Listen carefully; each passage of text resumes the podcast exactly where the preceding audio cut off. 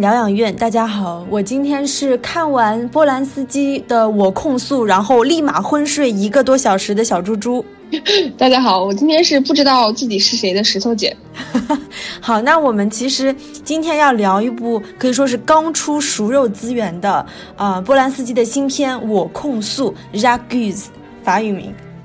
那这部呃波兰斯基的新片呢，它其实是基于真实历史，也是改编自英国作家罗伯特·哈里斯二零一三年的同名小说。所以呢，罗伯特和波兰斯基算是这部电影的联合编剧。那主创其实几个演员是我都还超级喜欢的，那尤其是那个军官，就是饰演那个 Bigard 的男主角 Jean Dujardin，那他其实是呃前几年演那个艺术家 artist 获得奥斯卡最佳外语片的那个男男法国男演员，是不是没有看出来？因为他贴了一个小胡子，就立马形象不一样。对，嗯，然后饰演那个 Alfred Dreyfus 的那个那个男演员，其实就是路易加瑞尔，他也是我超喜欢的，我觉得他超级性感。那你还睡着？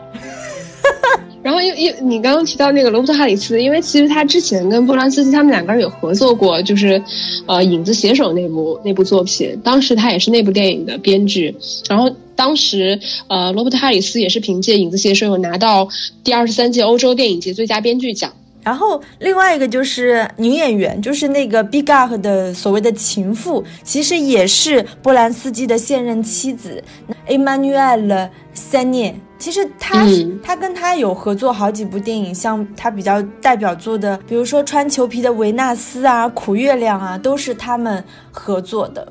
呃，然后这个这个电影我们知道它呃最近其其实，在资源没有出来之前，这个电影就是在电影节展映的时候。就关注度还蛮高的嘛，这个电影其实是有提名的第七十六届威尼斯电影节主竞赛单元的金狮奖，然后最后当时是拿到了评委会大奖跟菲比西国宾国际影评人奖最佳影片奖，然后还拿到了法国凯撒电影奖最佳导演奖，也算是一起一时激起群怒。对的，其实你回顾一下，二零一九年好像最受瞩目的两部法国电影，其实我们都有讲了，一部就是我们上一部讲的《燃烧女子的肖像》，那另外一部就是这部《我控诉》了。那其实我我听说，就是当那个。当他斩获就是凯撒奖最佳导演时候呢，那个《燃烧女子的》呃，《燃烧女子肖像》的主创就是那个导演叫那个瑟琳·席安玛和那个女主阿黛莱·哈内尔就直接很愤然的离场，而且还在现场喊 “Bravo la pédophilie”，就是什么恋童癖干得真漂亮，就是登上很多法国媒体的头条了。嗯，说说到这个事儿，就我觉得大家现在就是。感觉就是对于这个电影本身的关注度，其实远远不及说这个电影导演就是波兰斯基他带来的这种社会性事件的关注。就我们其实已经在看这部电影的时候，其实已经不是在看这部电影，而是在聊这个电影它背后的一些事情。就我们其实是带有，嗯，我觉得是带有很多观点跟态度本身去看这个电影的。对，就是很很或者是很多影迷在。讨论的一个问题就是说，电影的艺术性和道德性是不是能分割开来聊？那包括我们看这个导演本身也是存在这个质疑。嗯嗯嗯，说句心里话，其实我自己是一直都很喜欢波兰斯基的电影的，就他的很多作品，其实我都很喜欢。我自己其实不太喜欢那一种论调，就是我我其实作为。我们作为普通观众嘛，或者说其实我们是远离波兰斯基那些就 N 起关于像未成年性侵事件或者他以往种种的言论或行为，其实我们作为普通观众，我们是远离这些的。所以当我们聊到这些的时候，我们也远离了事件的真相。就我们聊这些事件，我觉得都是带有，我觉得是其实我们聊起来是蛮云淡风轻的，就没有把这个事情看得很重要。可能事实的真相本身，我觉得它确实是。很很沉重的，或者说它很有分量的。但是我我其实并不喜欢把一个创作者的道德跟他的作品强行绑定在一起，就是你懂吗？就是电影本身呈现给你的东西是会引起你生理性的厌恶，或者是让你很讨厌的。其实我我我反而更讨厌这类的作品。但是如果说如果我们看待所有导演的作品，我我觉得无无论是我们今天聊到波兰斯基也好，或者是我们聊到伍迪·艾伦也好，就是我们如果要。每次都带有道德审判，或者是带带有道德道德的那种目光去再去看这个人的作品的话，那我觉得就回到我们很原始去谈到的问题了。就是说，是不是所有创作者，什么画家呀、作家呀、什么导演啊，大家都应该就持证上岗？我们先进行一个这种道德的考试，对不对？你我觉得，如果是这样的话，我们应该会失去很多我们。现在看到的这些作品，包括你真的仔细去想，哪一个创作者没有道德瑕疵？只是我觉得是程度的差别。比如说，你是否真的触碰到了那个道德的、道德的底线以及法律的那个边缘？我觉得这个肯定是程度上的问题。所以不是洗白吧？但我自己确实，我觉得可能也是因为波兰斯基和伍迪·艾伦这种，他们是比较当代性的导演，就是他们是属于我们当下的导演，所以大家对于他们个人的这种。问题，我觉得探讨的会更加的激烈。嗯嗯，因为其实波兰斯基的争议跟他的电影一直是，就是感觉是与生俱来的。所以当这部电影它取名为《我控诉 Ragus》的时候，我相信就是能激起很多人对他的批判。那我个人而言，就是我对波兰斯基这个人绝对是持批判性态度的，因为他犯下的罪行是不值得。就是他来控诉的，但是就是我们当然肯定是会抛开这些东西去聊这部电影本身。那我觉得电影当中其实他在一些戏份的之后我们会聊，我觉得庭审的戏份各方包括他的台词，他其实植入了他很多隐性的个人的意识形态，他的观点，他要求就是他想要控诉的观点，我觉得他其实都融入进去了。那我想要说的就是啊。这两年，因为 Me Too 运动的导火索，然后那个好莱坞大亨哈维·韦恩斯坦就是被判在纽约要服刑二十三年。那这个可以说是大快人心。那我觉得艺术和道德是不是能分开？我觉得是不能分开的。当然，我不是说今天要站在一个道德制高点去抹杀一个成熟导演，甚至是一个天才导演的作品，而是说我在这些啊波兰斯基啊、伍迪·艾伦啊、昆汀之类的自。认为无罪的男性话语当中，我看到了不平等，甚至看到一种蔑视。但是很矛盾的是，我觉得又是这些天才型的男性话语造就了他们在导演艺术上的成功。换句话说，如果没有一部分男性对于幼女的这种恋童癖的倾向，那哪里来就是纳博科夫写的洛洛丽塔？哪里来库布里克去拍的那个洛丽塔？这个本身我觉得是有很复杂的精神分析、女性主义批评的东西。当然，我们今天要聊的，我控诉就是我承认他啊，波兰斯基他作为导演，我控诉他作为一部作品的成熟，但是依然不能改变我我对于他人格的批判和绝对的抵制，因为我觉得这个涉及到整个行业，这是整个工业的一个性别权利。嗯，这他这是他一直以来就是他自己像你说的，我觉得是。就因为波兰斯基自己，除了说，比如说他犹太人身份也好，或者他曾经我们都知道他他家里发生过的那些很可怕的事件一样，就我觉得他他其实是一直是一个会把个人观点融入到自己作品里面的一个导演，只是他他表现的东西，我觉得他的格局其实并没有那么小。嗯，然后你其实提到说我控诉这个电影名字，其实这个呃跟就是德雷克斯事件本身是有很大关联性的。这句话其实是呃。一个法国的批判呃批判现实主义作家米尔佐拉，这个电影里面其实有提到，是他当年在《震旦报》上发表了一篇文章，叫做《致共和国总统费利克斯·富尔的信》。这个文章里面他用的第一句话就叫我控诉，所以其实我猜这个电影大概率它的名字也是来自于佐拉的这句这这篇文章里面的第一句话，作为他整个电影的这么一个主题。嗯，对，然后。我觉得还比较有意思的是，因为我控诉这个在法语当中，它其实是一个带主语和带动词的一个一个句式，但是它没有宾语。然后呢，其实呢，你觉得这部电影它恰恰好，它其实它的叙述的视角并没有从这个事件的那个主角本身，对吧？他并没有从那个 The Hefus 这个人啊，相反是从他的那个上，就是算是他的上级嘛，就是那个军官 Bigak 的角度来看。所以说我控诉 Ragus，就是谁在控诉这个主语本身就就是从这个片名本身，我觉得已经能包纳很多层面的东西了。嗯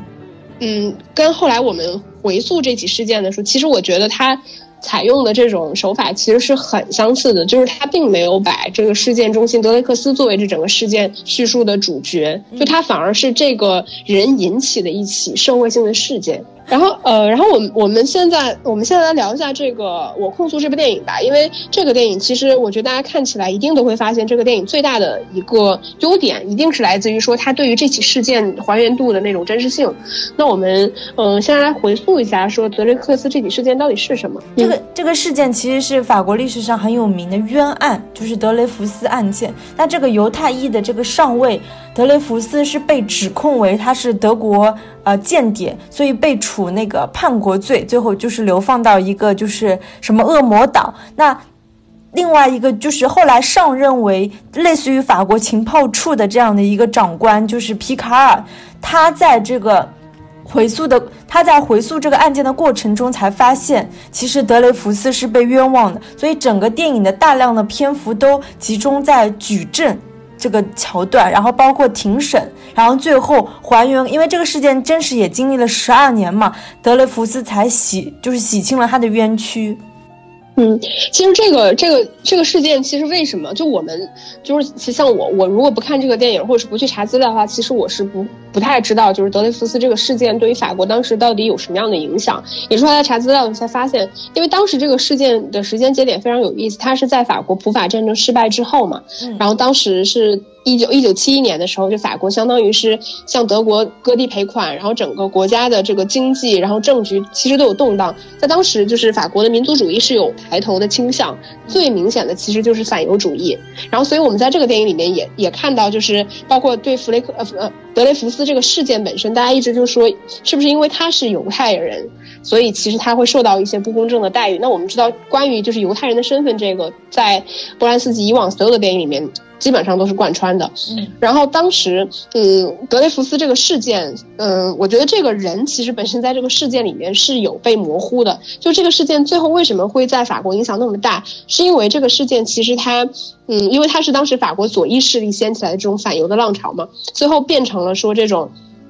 民族主义右翼势力跟当时共和政府的对抗，然后甚至他整个。嗯，怎么说这个事件所跨越的这个时间有像你说有十二年的时间，它其实演变成了一场法国整个社会跟呃政治政治性的一种危机。我我查的资料里面甚至有有提到，但我我不能确定真假，就是说法国因为受这起事件影响，其实它整个国力的成长在整个欧洲其实都是放缓的。这个甚至一直波及到了法国，一直持续到二战，因为我们知道法国当时很快就投降了嘛，嗯。对，因为就包括这里面提到的非常著名的就是作家左拉嘛，因为左拉他们夫妻真实的也是在一九零二年是在巴黎死于煤气中毒，那很多人都怀疑左拉死的事件是跟这个德雷福斯的案件有关，所以就是呃这个事件除了当时是说是对整个法国的政治体制，包括军队体制提出挑战，其实你看当时的一些文学界、评论界都有卷进这个事件。所以真的是影响非常大哦，据说当时德雷福斯对对德雷福斯这个事件，其实呃最敏感的其实就是文化界的人士。然后，嗯，其实还有还有，你说你知道，就是在那个，就是乔治梅里爱，他当时是在一九一八九九年的时候，其实他拍了一系列关于就是德雷福斯这个事件，因为当时也是个热点嘛，就是关于这个事件本身一系列的短片，然后包括就是像德雷福斯在狱中，然后包括他在魔鬼岛，然后包括里面这个电影里面也提到像亨利上亨利上校他在自杀等等，然后这个电影里面其实我印象蛮深的，有一个那个呃场景，就是里面有一个嗯。人是叫马马特雷洛伯，就是他不是遇刺，就是他跟那个皮卡尔他们走在街上，突然被遇刺这个事件。后来我也是看了，就是乔治梅里爱的那个短片。其实，呃，乔治梅里爱毕竟是那个年代的人，他拍的那个呃短片只有一分钟，你你很难去考证说那个场景是不是真实的。但是至少我现在看波兰斯基的那个电影的那个场景，其实我觉得跟当时的就是梅里爱的那个场景其实是蛮像的，那个感觉其实都很像，包括他选的演员以及就是那个刺杀者的那个形象，其实都非常的贴合。嗯，那我们聊完了这个电影大概的一些背景，其实我蛮好奇的，就是，呃，你也说了嘛，你看你看完了这个电影之后，马上就陷入了这种昏睡，就是你你你喜欢这个电影吗？说实话，这部电影我是不怎么喜欢的，尤其是相比于以前波兰斯基的电影，比如说我特别喜欢啊《钢琴家》和那个《苦月亮》，嗯，这两部应该算是他的电影当中我最喜欢的，所以就是。他电影当中，我觉得有很以以往的很多，比如说戏剧强呃戏剧性冲突啊，人物性格很显著。在这部电影当中，我觉得全部被他的一些历史性、严肃性、政治的东西给抹掉了。然后他所有的台词其实是，尤其是那些庭审、那些举证，所以他的台词也是非常严肃的，非呃怎么说，应该是句法也比较复杂的句。所以你看的时候，其实是对我来说很累的一件事情啊。所以我看完之后就很想睡觉。嗯，其实我我我也不太喜欢这个电影，就是我其实大多数的布兰斯基电影我都挺喜欢的。就像你说《钢琴家》，我我真的超喜欢的。我印象最深的就是我当年是先后就是先看的那个，呃，斯皮尔伯格的那个叫什么来着，《辛德勒的名单》，然后随后就看了《钢琴家》。其实他们的整个事件其实是包括切入角都是差不多的，对，都是关于这种犹太人的命运。然后我然后包括一个就是。以一个人物为整个事件中心去辐射这整个宏大的战争背景，这么一部电影，我我记得我当时前后脚看了这两部电影之后，我就深深的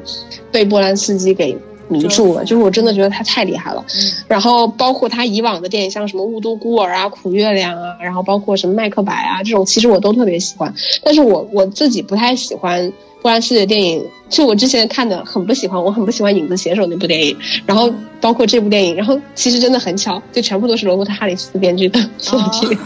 嗯，然后我们可以，那我们就不管喜不喜欢吧，就我们前面也有简单聊到过一些，就是关于这个电影它的一些优点，就我们还是就电影论电影，我们来聊一下这个电影的一些优点吧。嗯，首先我我肯定觉得就是它的。结构是很工整的，因为就是它是非常尊重历史的，所以它的就是从前一个小时基本上就是那个皮卡尔发现这个事件是。被冤枉的，到后面的一个小时，他其实是有层层递进的去揭示这个举证的过程，然后最后释放，所以就是它其实是很完整的。然后再加上就是我会呃我会觉得这种叙事的完整也是很有古典主义气质的。那这个气质也延伸到了我觉得它的美术，尤其是服化道的部分，我是特别喜欢啊这部电影的那个画质，就是包括人物的那种服装。然后你看它百分之七八十其实都集中在室内。嘛，室内戏嘛，无论是那些军官的办公室，还是说是几场那个庭审戏，尤其是几场庭审戏，其实每一场庭审戏，我会发现它它的时间点不一样，有些应该是在白天庭审的，有些应该是在晚上庭审的。在这些就是同样是庭审戏的部分，其实它在它在那个呃美术方面，它有包括灯光，它其实是有做了很多细微的差别的，所以看到后半部分的时候，你就不会觉得无聊。他是很擅长室内戏的，那室内戏给他的一个局限就是，它往往景别其实都很小，它它要局限在这个中景甚至是特写的一个状态下，尽可能的去呈现更多的信息。那它其实是景深做的很好，它的前景、中景和后景每一层它都在有诉说不同的东西，有不同的一个境遇。再加上他的人物的这种表演方式，他是属于这种体验式的，或者是方方法派的那种方式，所以所有的人物啊、布景、镜头都是那种很很没有痕迹的，所以让你的这个体验感其实还是很好的。嗯，其实像嗯，我觉得波兰斯基一直是一个非常细节控的导演，只是说他的作品本身就是他不会那么。呃，去把他的注意力放在就是他所，呃，精心打磨的那些细节上，我觉得他一直不是这样的导演，所以导致就是我们看他的电影的时候，你就会有一种就是真的很值得推敲的这么一种感觉。嗯，然后像你说他的叙事其实是像这部电影吧，我觉得他拍他拍这类作品，比如说他拍那种呃有原著小说，然后有这个真实事件背景的电影，其实他的叙事通常都是很宏大的。然后但是像你说的，就是他的叙事其实也是很工整的，但是你看起来就完全不会觉得无聊，就是因为他是一个非常现实主义向的导演。就他就是他就是这种类型，他要求他的他的电影其实就是真实的、可信的，同时是就是看上去是值得推敲的。我觉得这个确实是他一直以来的优点。嗯，然后就我看起来，我觉得嗯，这个电影我觉得比较打动我的一点，我觉得是他的叙事。就我觉得这个这个，我觉得是波兰斯基所有电影打动我的原因，就是他的叙事其实一直是非常干净清晰的。我觉得他是一个就是逻辑能力非常强的导演。就是他，当然他的逻辑能力在于说他怎么样去把他的他的电影里面的表象跟他的表意去做一个结合。就是我觉得他在这一点是非常完美的。然后像这个电影里面，我觉得尽管他的，嗯，我们不说缺点啊，我说这个电影里面，我觉得他有些场景其实还是非常有冲击力的。就我我印象中庭审那场戏，就是其中，呃。德雷福斯他不是出来的时候就有聊到说笔记这个事情，然后大家就很煞有介事的就说这个笔记跟你本人的笔记像不像这个问题。他当时不就聊到说说如果我的笔记跟这个信件相符的话，你能证明我有罪；如果笔记不相，就是根本不一样的话，你们也能证明我有罪。就是这种这种很有很简短的、很有冲击力的部分，我觉得在这个电影里面仍然有。呃，我觉得是还嗯蛮有意思，像我尤其像我也像我前面提到，我像马特雷洛博就是遇刺的那些戏份呀什么的，就那场戏份其实给我印象也很深。就我在没有看梅里爱拍的那个时候，我就你你懂吗？其实那个是一个，我觉得我嗯就是那么矮小的一个一个杀手，然后冲上了很草率的就完成了这么一场刺杀，然后包括当下所有人的那种反应，就是他们第一个反应是去看这个人的这个人的样子，然后接下来再追出去。就是这种很短促的事件发生在这场，就是这样很宏大的历史事件中间的时候，我会觉得说，每一个细小的场面，它是有单独的、有冲击力的部分，才能够撑起整个宏大的叙事，不会让你觉得说中间是空洞的、是无聊的。而且我觉得他这个电影很独特的一点气质，就是我觉得波兰斯基一直是个很压得住的导演，就是他拍所有的东西都会让你感觉很冷静。其实这个电影里面很多桥段，我觉得是非常荒谬的，就像你说的，就是大家对于这种呃这种呃官僚的这种，我觉得军官吧这种有点无脑的这种热情，这种当时的那种狂热感，然后包括跟这种官僚之间的这种，我觉得是蛮。蛮，蛮怎么说，就是什么上班打牌啊，什么这种闲扯打盹儿这种，但是我觉得布兰斯基一直是在以很冷静、很一本正经的方式去拍这些场面。嗯，我我觉得就是你说那些对话，我觉得还是比较，比其实是比较日常的，但是他会包装一些，你毕竟在军队里，他会包装一些军队的那些术语，上下级之间的那些职称，其实他们有特别注意。就是他们对互相的称呼，其实级别之间是，呃，级别之间是非常明显的，嗯。但是，呃，你另外说你觉得有点荒谬感，我会觉得，我会觉得他有一点也不我也不算是讽刺吧。我觉得法国人其实就是这个样子，就是他有一种平庸的那种仿效和平庸的恶行。因为，但但我觉得他一定是对这起事件是有这种，我觉得是批判跟荒谬感在里面的。嗯，因为这个，我觉得。这个整这整体事件本身，其实我觉得就很荒谬。就是尤其是你隔了可能快一百年的时间，然后去看这起事件的时候，你你，我觉得仍然你会觉得那个是一起很荒谬的事件，就是连最基本的证据都没有办法匹配得上，然后却能因为当时这种官僚主义盛行，包括这种嗯这种呃军队跟整个社会的这种反犹的气氛，就能够把这么一起很荒谬的事件做真。就是他无论是拍那种很小格局的室内戏，就我们记得，你记得《杀杀戮》，我我对这个电影印象特别深。当年《杀戮》那部电影是在英国拍的吧，还是在法国拍的？然后我记得就是也是因为他没有办法，但是他的故事背景是在美国，但是因为他没有办法踏踏踏上美国的领土嘛，然后所以他整个电影基本上可能百分之九十五以上都是在那一个房间里面拍完的，但是他就能够很很就是其实他的调度一直是很厉害，就是他能够把整个事件拍得非常有意思，包括所有的人物。中间的那种调度跟表演，我觉得是非常非常厉害的。那在这部电影里面，其实我觉得还是能看得到波兰斯基他对室内戏调度的一些一些优点，因为我觉得他拍室内戏的调度镜头其实是很细微的，它不会有那种很夸张的那种嗯大的景别的切换。一直很擅长，就无论我的这个房间空间是大是小，其实他都会采用很细微的方式去调动他的摄影机。无论摄影机的这种呃位置，包括这种景别的选取，他其实几乎都没有那些很夸张的镜头。但是你却能看得到他在嗯摄影机运动之间去。去抓取演员的那种很细腻的部分的时候，然后完成这种调度，甚至我觉得他其实不太会用到那种我们说你很你很难你很容易想象，就是你去拍演员的这种对话的时候，我们都很容易用正反打啊这种景景别的这种切换啊什么的，其实他都不会。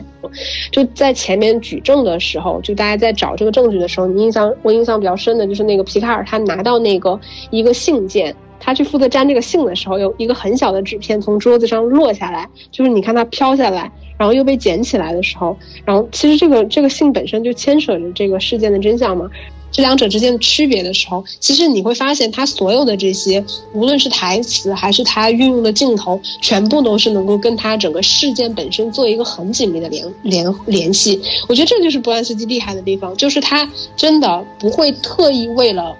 想表达一些什么样的东西，就很强行的去制造一些一些戏份。我我觉得就是你说到的，他其实他在镜头调度方面他是很克制的。那这种克制跟他在叙事上的克制，我觉得是是很很和谐的一致的。然后另外就是我在这个电影当中，我也发现了很多镜头。固定镜头的时候，他在表现人物的时候，他的前景是有点虚的，他的人物是摆在中景的，那他的他的后景其实也是有点虚的，所以导致他整个画质其实是有一种比较呃怎么说是那个年代精致的油画感。我我觉得这也这个是我觉得他比较哦，我我觉得这个也是让人比较。就是惊艳的地方，就包括你说到的他的那个服化道的精致。其实我我我在这个电影里面，就让我想到我当时看《雾都孤儿》的时候的那种感觉，就是他对于光影的处理其实是很有自己想法。我觉得这个真的是，这个真的是天赋天赋来的。就是我觉得他并没有很刻意的，就像我们之前聊《燃烧女子肖像》一样，就是你会很容易注意到他是怎么样去处理他的灯光、他的光影跟人物之间的这种关系。其实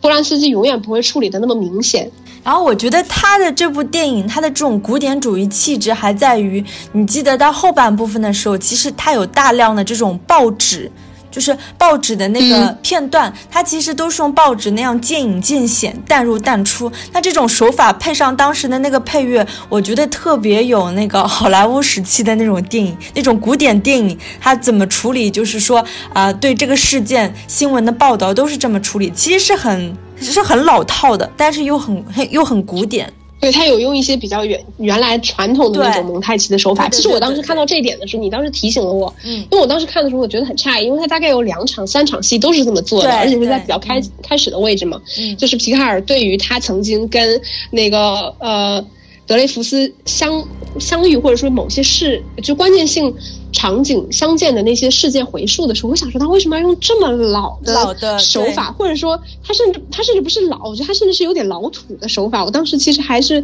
产生了一点困惑的。不过你这么一提醒，我觉得确实是有道理，有点像是我们看那个《公民凯恩》的时候，对对对，这种感觉是。然后我是觉得他整个影片最高潮的地方，就是左拉的那篇所谓的檄文出现的时候。就是一边他是通过，因为他控诉了好多人嘛，他通过啊，他通过就是读那篇文章的内容，其实是每个当事人去读自己的片段，然后他切换了很多很多场景，然后这时候是比较就是把影片我觉得算是提到了一个比较激昂激呃慷慨激昂的地方，然后后面那场戏就是紧接着就是民众的这种反犹反犹的气焰高升，就在街上那个什么打砸抢烧这个东西。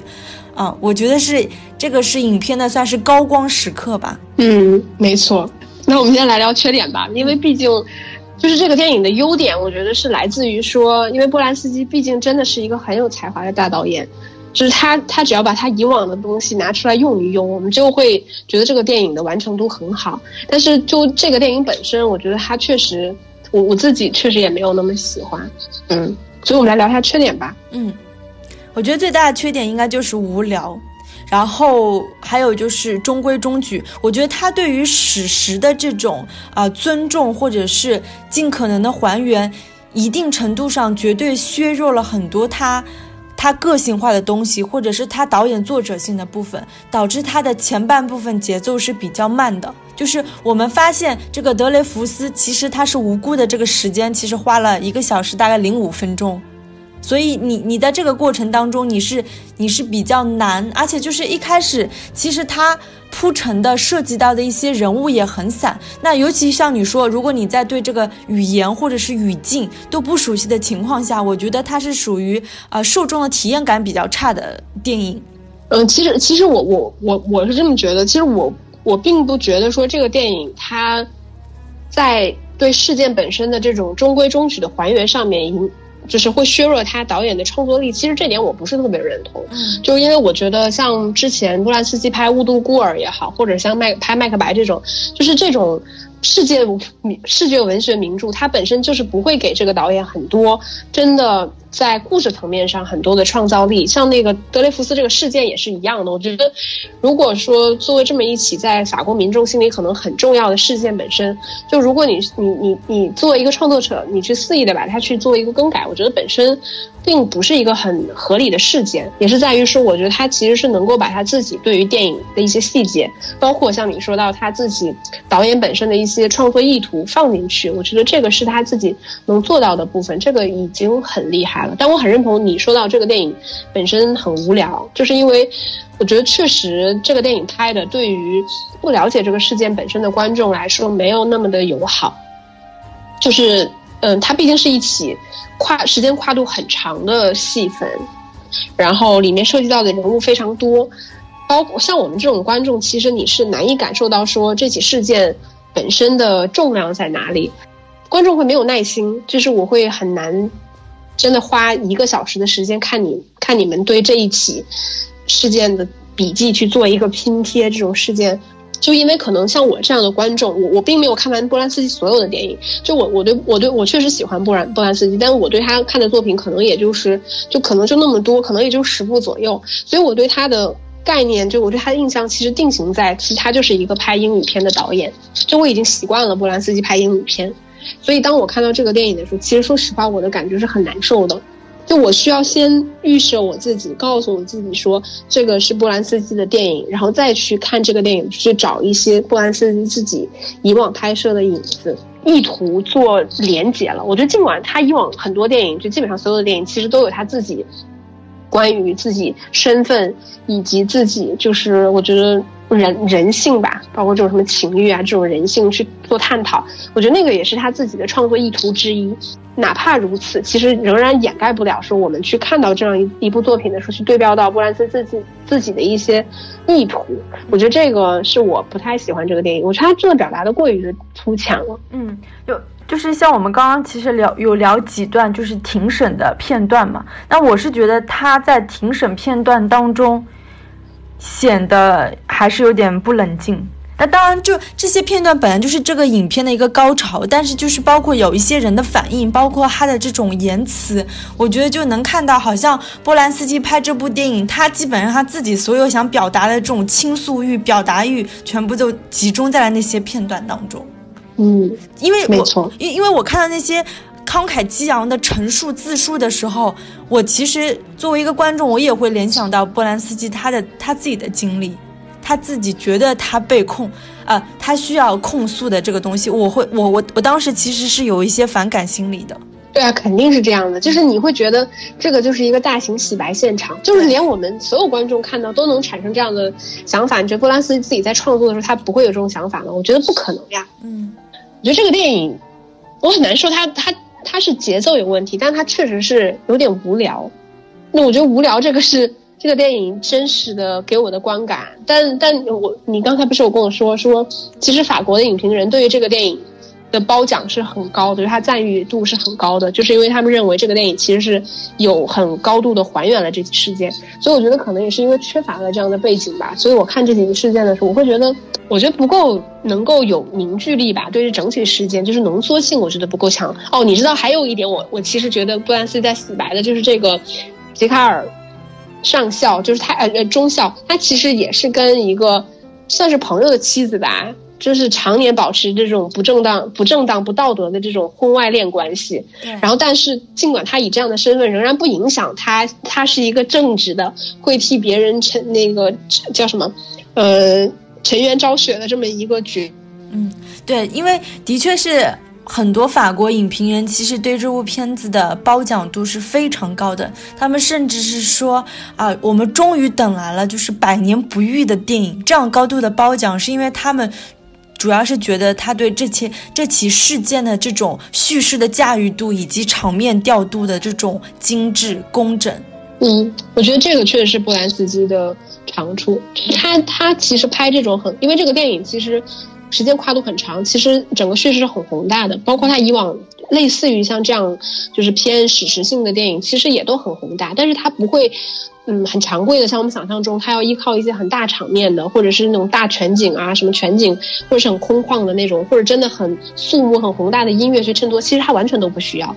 它可以在很相对比较狭窄、比较密闭的地方就完成这种非常高光的、非常宏大的叙事。我觉得这个完全得益于波兰斯基自己在叙事方面的能力，嗯，叙事方面的老天才，真的。总结来说，我觉得就是当这部啊我控诉的那个熟肉资源出来的时候，我感觉影迷大家都是那种奔走相告的这种心态啊，所以很可能我们对这部片子的期待各方面也会比较高的情况下，还我觉得总体来说也不能算失望吧，就是觉得，哦，我是失望的，你是失望的，我是失望的，啊，我我觉得我还好，就是我觉得我有一点，我我觉得我有一点。偏见，因为我确实真的很喜欢波兰斯基的电影，就我会失望的情绪非常的浓重。嗯嗯，我我是觉得就是，